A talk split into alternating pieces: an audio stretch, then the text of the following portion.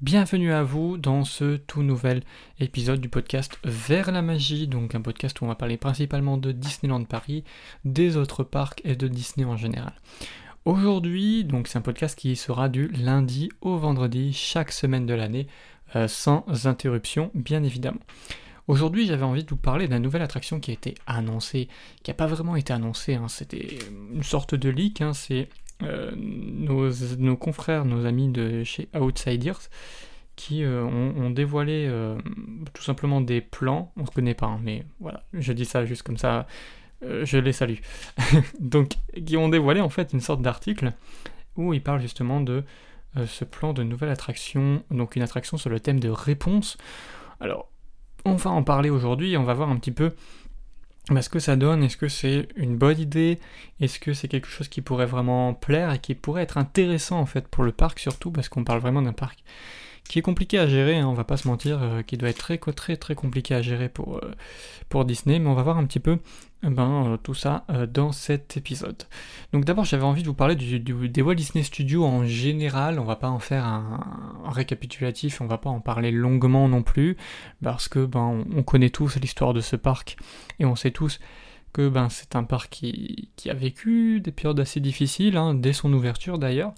Euh, je ne sais plus combien il y avait d'attractions à la sortie, à l'ouverture de ce parc, mais il n'y en avait vraiment pas beaucoup.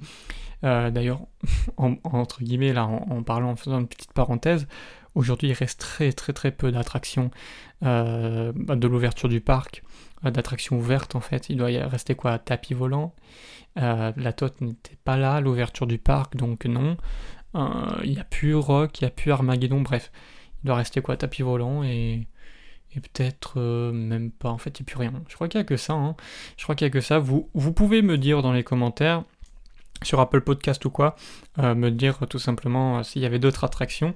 Et vous pouvez également me parler d'autres sujets, c'est-à-dire que si vous voulez des sujets bien précis lors des podcasts, n'hésitez surtout pas sur Apple Podcast à aller laisser un commentaire et une petite, bonne, une petite notation, bah, de préférence assez bonne, hein, ça serait plutôt sympa et euh, bah, tout simplement de laisser un sujet euh, que je traiterai dans les prochains épisodes de ce podcast. Encore une fois, un podcast du lundi au vendredi, euh, le matin, je ne sais pas encore quelle heure, le matin, sans interruption, tous les jours de l'année. Tous les lundis au vendredi de l'année. donc voilà, moi ce que j'ai noté en fait des Walt Disney Studios, c'est quand même c'est que c'est un parc assez pauvre en, grosses attractions. C'est-à-dire qu'aujourd'hui, si on devait compter des grosses attractions enfin, personnellement, ce que je compte comme étant des grosses attractions, il y a quoi? Il y a la TOT, donc euh, la, Tour de la Terreur. Il y a Flight Force, euh, on en parlera dans un prochain épisode. Euh, et il y a. Est-ce que Ratatouille, on peut le compter comme une grosse attraction? Je suis pas totalement d'accord parce que dans ce cas-là, on compte aussi Spider-Man. Sauf que pour moi, c'est pas des grosses attractions. Donc pour moi, il y a vraiment deux, très grosses attractions. Euh, même si euh, on pourrait compter Crush, hein, parce que pour moi Crush est au même level que, Flight Force dans le sens où Flight Force reste quand même un petit coaster, c'est pas un gros coaster. Donc pour moi en fait les Walt Disney Studios c'est vraiment un, parc où il manque grosses attractions. Et vous voyez là où je vais en venir en fait euh, pour vous parler justement de cette nouvelle attraction, c'est que c'est vraiment un parc qui n'a pas de grosses gros étiquettes, qui a pas de comment dire de gros gros challengers, de gros grosse attraction qui fait que ça amène beaucoup de monde. Parce que même Flight Force, au final, on voit les temps d'attente, c'est pas une attraction qui drive énormément de monde. Euh, notamment à cause de certains problèmes dont je parlerai en fait euh, dans d'autres podcasts. Mais c'est vrai que c'est pas une attraction qui, euh, qui, qui, drive énormément de monde, même si elle a la capacité de le faire, encore une fois. Mais c'est c'est un peu compliqué. les Walt Disney Studios manquent aussi pas mal de, de diversité, de cohérence. Et, ça, c'est un truc que je pense que même l'extension ne résoudra pas ce problème. C'est-à-dire qu'aujourd'hui, ils ont essayé de regrouper tout ce qui est euh, land ratatouille, euh, le sort de truc là, je sais pas comment expliquer ça, là où la zone où il y a Cars euh, pas Road Trip, mais Cars, Cars 4 roues et Crush Coaster et les tapis volants d'Aladin là. Euh, je sais pas comment appeler cette zone, je sais même pas comment il l'appelle euh, concrètement. Hein. Je vais regarder les plans des Walt Disney Studios, mais voilà, cette zone-là est, euh, Toy Story Playland tout simplement. Ils ont regroupé tout cela, ben, tout simplement dans, dans un land qu'ils ont appelé World of Pixar. D'accord, bon, bah pourquoi pas. Donc c'était le front lot, ils appelaient ça le front lot. Euh, non, c'était pas front lot. Front lot, c'est la place des stars. Donc non, il n'y avait pas vraiment de nom. Comment ils appelaient ça? Je ne sais pas du tout. La zone rose, là, que je vois, ils appelaient ça Toon Studio. D'accord. D'accord, pourquoi pas. Ils appelaient ça Toon Studio. Bon, aujourd'hui, c'est World of Pixar sachant que bah, y a les tapis volants d'Aladin. Bon, bref, c'est voilà, encore une fois un manque de, de cohérence réellement euh, au niveau de ce parc-là, et pour moi c'est c'est quand même un, assez gros problème. Hein. On va pas se mentir là-dessus. Euh, c'est pas normal en fait que euh, bah, déjà les tapis volants à la base ne devaient pas se retrouver ici. D'après certaines rumeurs, ils devaient se retrouver dans le parc principal Adventureland, ce qui aurait fait plutôt sens parce qu'on avait justement le Agraba Café. Euh, qui, est, euh, un restaurant euh, service buffet qui justement reprend la thématique d'Aladin. On, on a le passage enchanté d'Aladin juste à côté. Donc je pense qu'ils voulaient le placer dans, dans ce coin-là.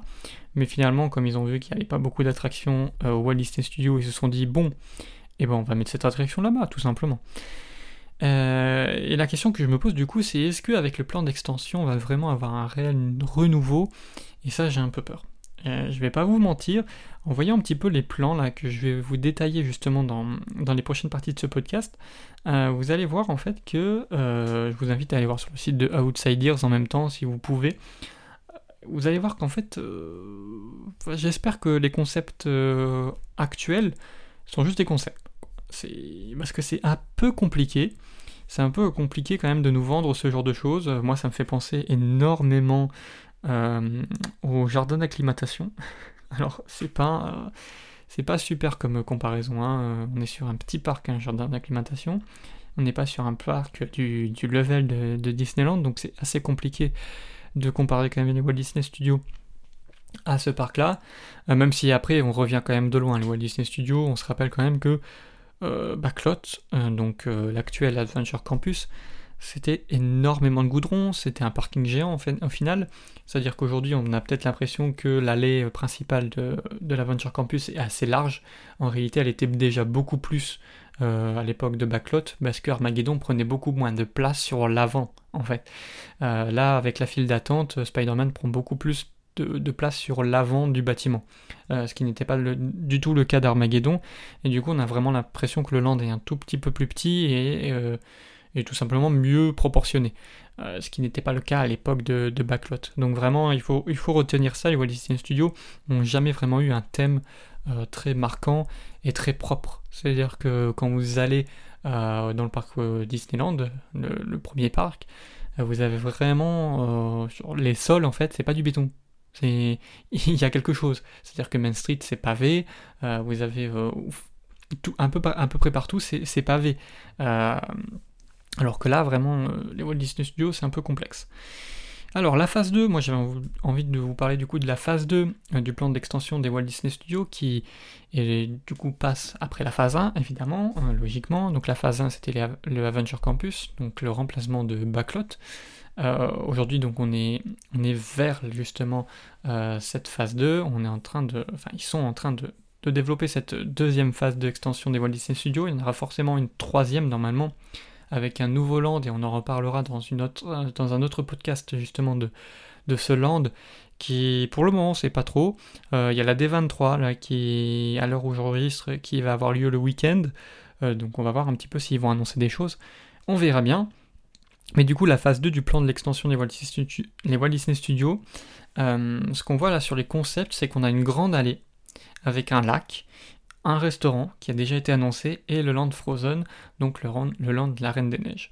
Ça, ça a déjà été annoncé, c'est fait, enfin, c'est en train d'être fait, c'est euh, voilà, c'est ancré, on sait qu'il va y avoir ça. Ça, c'est sûr et certain, c'est euh, acté. Ça a été annoncé, c'est officiel. Une nouvelle attraction dans l'allée principale menant au lac, alors ça, euh, on s'en doutait parce que d'après les concept art, on avait donc de base une sorte de truc qui ressemblait un peu à euh, comment ils appelaient ça euh, L'attraction euh, justement qui a à Walt Disney World, je crois. l'attraction Alien Halloween, Halloween n'importe quoi. Alien Toy Story, qui est une attraction de type 4, 4, roues, je crois. Donc ça s'appelle Alien Swirling Saucer. Donc normalement, d'après les concept art de base qui ont été annoncés en 2018, qui ont été montrés en 2018, l'attraction qui devait se positionner donc à la place de cette attraction réponse, qui est aujourd'hui presque actée en fait, euh, devait être ça en fait, ça devait être ce Alien Swirling Saucer, et je pense que ça aurait été mieux parce que hum, ça colle et beaucoup plus en fait à la thématique de Toy Story Playland qui se trouve derrière en fait, directement derrière. Donc euh, encore une fois, je ne comprends pas pourquoi, euh, pourquoi avoir fait une un T-Cups réponse, ça peut être sympa, certainement aussi la nuit, ça peut être super sympa avec les, lanternes, mais euh, au niveau euh, cohérence, c'est vrai qu'un Alien Swirling Saucer était beaucoup mieux euh, bah, à cet endroit-là en fait. Donc bon, à l'époque on pensait que ça allait être ça parce que vu du, dessus on avait une sorte de deux dômes en vert fluo. Et en fait ça faisait énormément penser justement à la couleur de cette attraction qui est déjà disponible à Walt Disney World, euh, dans le land euh, Toy Story Land à Disneyland Hollywood Studio. Donc voilà. Donc c'est déjà une attraction qui existe, mais finalement ils ont préféré créer une attraction inédite. Pour le coup, c'est une attraction inédite, elle n'existe nulle part ailleurs. On a un land Frozen, non pas Frozen, réponse euh, enfin un espace réponse à Walt Disney World qui sont juste des toilettes en fait. Euh, donc euh, voilà. Mais nous on aura une attraction, une attraction réponse, donc à voir ben, comment elle rendra réellement, parce que là pour le moment les, les concept art sont assez flous dans le sens où on sent que c'est pas très travaillé, on espère quand même que bon, ça va pas ressembler à ça, et je pense pas que ça ressemblera à ça, quoi, parce que là c'est quand même un peu complexe, mais on en parlera juste après. Donc une nouvelle attraction dans l'allée principale menant euh, au lac, ça c'est acté pratiquement. Euh, une allée pauvre, au vu des, concept art que je vois devant moi, euh, c'est une allée qui est, encore une fois, hein, je la compare réellement parce que c'est très français, un petit peu avec beaucoup de, métal au niveau des décorations, avec une allée avec beaucoup d'arbres. qui ressemble beaucoup à Paris en fait, au parc parisien. On peut retrouver ça bah, notamment justement au, jardin d'acclimatation euh, et dans les parcs parisiens. Donc euh, franchement, euh, pour le coup, pas très dépaysant pour un parc Disney, c'est un peu compliqué. une attraction qui est un peu posée là au pif, pour le coup, je ne sais pas pourquoi, dans quelle thématique elle s'installe. C'est-à-dire que juste derrière, vous allez avoir un accès. Donc là, je suis devant les. Je vous invite encore une fois à aller voir sur le site de Outsiders, vous avez toutes les informations. Et là, je suis sur un des concepts et en fait, on voit une sorte de nouvel accès pour accéder à Toy Story Playland. Et c'est là, du coup, où je reviens sur, ce que j'ai dit juste avant, c'est que ben, le Alien Swirling Saucer, en fait, aurait été parfait parce que on aurait pu mettre ça juste à l'entrée en fait de ce nouvel accès de Toy Story Playland et ça aurait été une, sorte de continuité du land, une sorte de, de phase 2 du land Toy Story Playland. Ça aurait pu être plutôt sympa, mais non, a priori, ils auraient, euh, bah, ils auraient réfléchi, ils se seraient dit, bah non, on va, foutre une attraction réponse et des toilettes. Il faut le dire, un bloc sanitaire sera situé sur la même parcelle entre euh, la gare de l'attraction Card Trip et la nouvelle attraction euh, Réponse. D'accord. Bon. S'ils en ont envie, écoutez, je ne vais, pas les, je vais pas les embêter sur ce coup-là, mais d'accord. donc ouais, pour moi, c'est vraiment une attraction qui est un peu posée là au pif, qu'il n'y a pas vraiment de. Je, comprends pas. je sais pas pourquoi. vraiment, je sais pas pourquoi. Ils ont, voulu mettre une attraction réponse. Euh, après, euh, d'après ce que je vois sur, euh, sur les plans de l'attraction, ça peut être vraiment stylé. Et ça me fait penser plus. en fait, ça ressemble pas vraiment à Teacups, dans, dans le sens que, comme on peut le voir sur les concepts, en fait, c'est des bateaux qui sont sur la même plateforme tournante et qui tournent eux-mêmes. Donc c'est un peu différent. Euh, à voir combien on est par bateau ici. Et en fait, on voit qu'il y a une sorte de plein de lanternes en fait au plafond. Bon, ça rappelle un peu les lanternes aussi à Teacups, il y a ça aussi un petit peu, c'est vrai. Mais là, on voit plein de petites lanternes en fait euh, au plafond de cette attraction-là. Et, et, du coup, ça pourrait potentiellement bien rendre. C'est-à-dire qu'en plus de ça, c'est-à-dire que vraiment là, ça a été annoncé, enfin, ça n'a pas été vraiment annoncé, mais vu comment ça a été montré, euh, ça fait un peu pitié. Mais le pire, c'est que ça pourrait bien rendre. C'est-à-dire que, au final, cette attraction-là, une fois qu'elle sera construite euh, et qu'elle ouvrira, elle pourrait très bien rendre. Elle pourrait franchement euh, être stylée et vraiment très bien rendre, du coup. et, moi j'ai hâte de voir en fait à quoi va ressembler cette attraction. J'adore le, l'ambiance du film Réponse. j'adore l'histoire, j'adore comment dire l'architecture, le, design en fait de ce film là. Et du coup, je pense qu'il y a moyen de faire quelque chose vraiment, vraiment pas mal avec, euh, avec cette thématique-là. Alors, j'aurais préféré autre chose qu'un Teacups, peut-être juste une, attraction un peu plus évoluée que ça en fait. Euh, mais après, moi j'aime bien cette attraction-là, je trouve que c'est fun à faire. Euh, ça a beaucoup de rendement aussi. C'est des attractions qui ont énormément de rendement et c'est vrai que les Walt Disney Studios manquent énormément d'attractions avec énormément de rendement. On parle quand même d'attractions qui sont compliquées, notamment ben, euh, Crush Coaster qui a pas beaucoup de rendement, euh, Slicky Dogs, RC Racer, en fait toutes les attractions de Toy Story Playland déjà c'est compliqué au niveau du rendement. on parle également de, des tapis d'Aladin où c'est aussi très compliqué niveau rendement, c'est le même rendement à peu près que, que que comment ça s'appelle euh, que Dembo dans le parc principal. Donc c'est vrai que c'est un petit peu un petit peu complexe. Et je pense que euh, cette attraction là peut avoir un assez gros rendement parce que Teacups dans le, dans le parc principal, euh, même quand il y a une forte affluence, on est quand même sur dans l'ordre de 10, 20, 30 minutes maximum d'attente et ça passe assez vite quoi. Alors les tours durent pas très longtemps mais ça passe assez vite, ça brasse du monde. C'est une attraction qui brasse énormément de monde. Donc on peut comprendre euh, qu'ils aient voulu sortir en fait une attraction de ce type-là euh, pour ce parc-là, parce que justement c'est une attraction qui va euh, bah, tout simplement faire passer énormément de monde et qui a un flux assez élevé.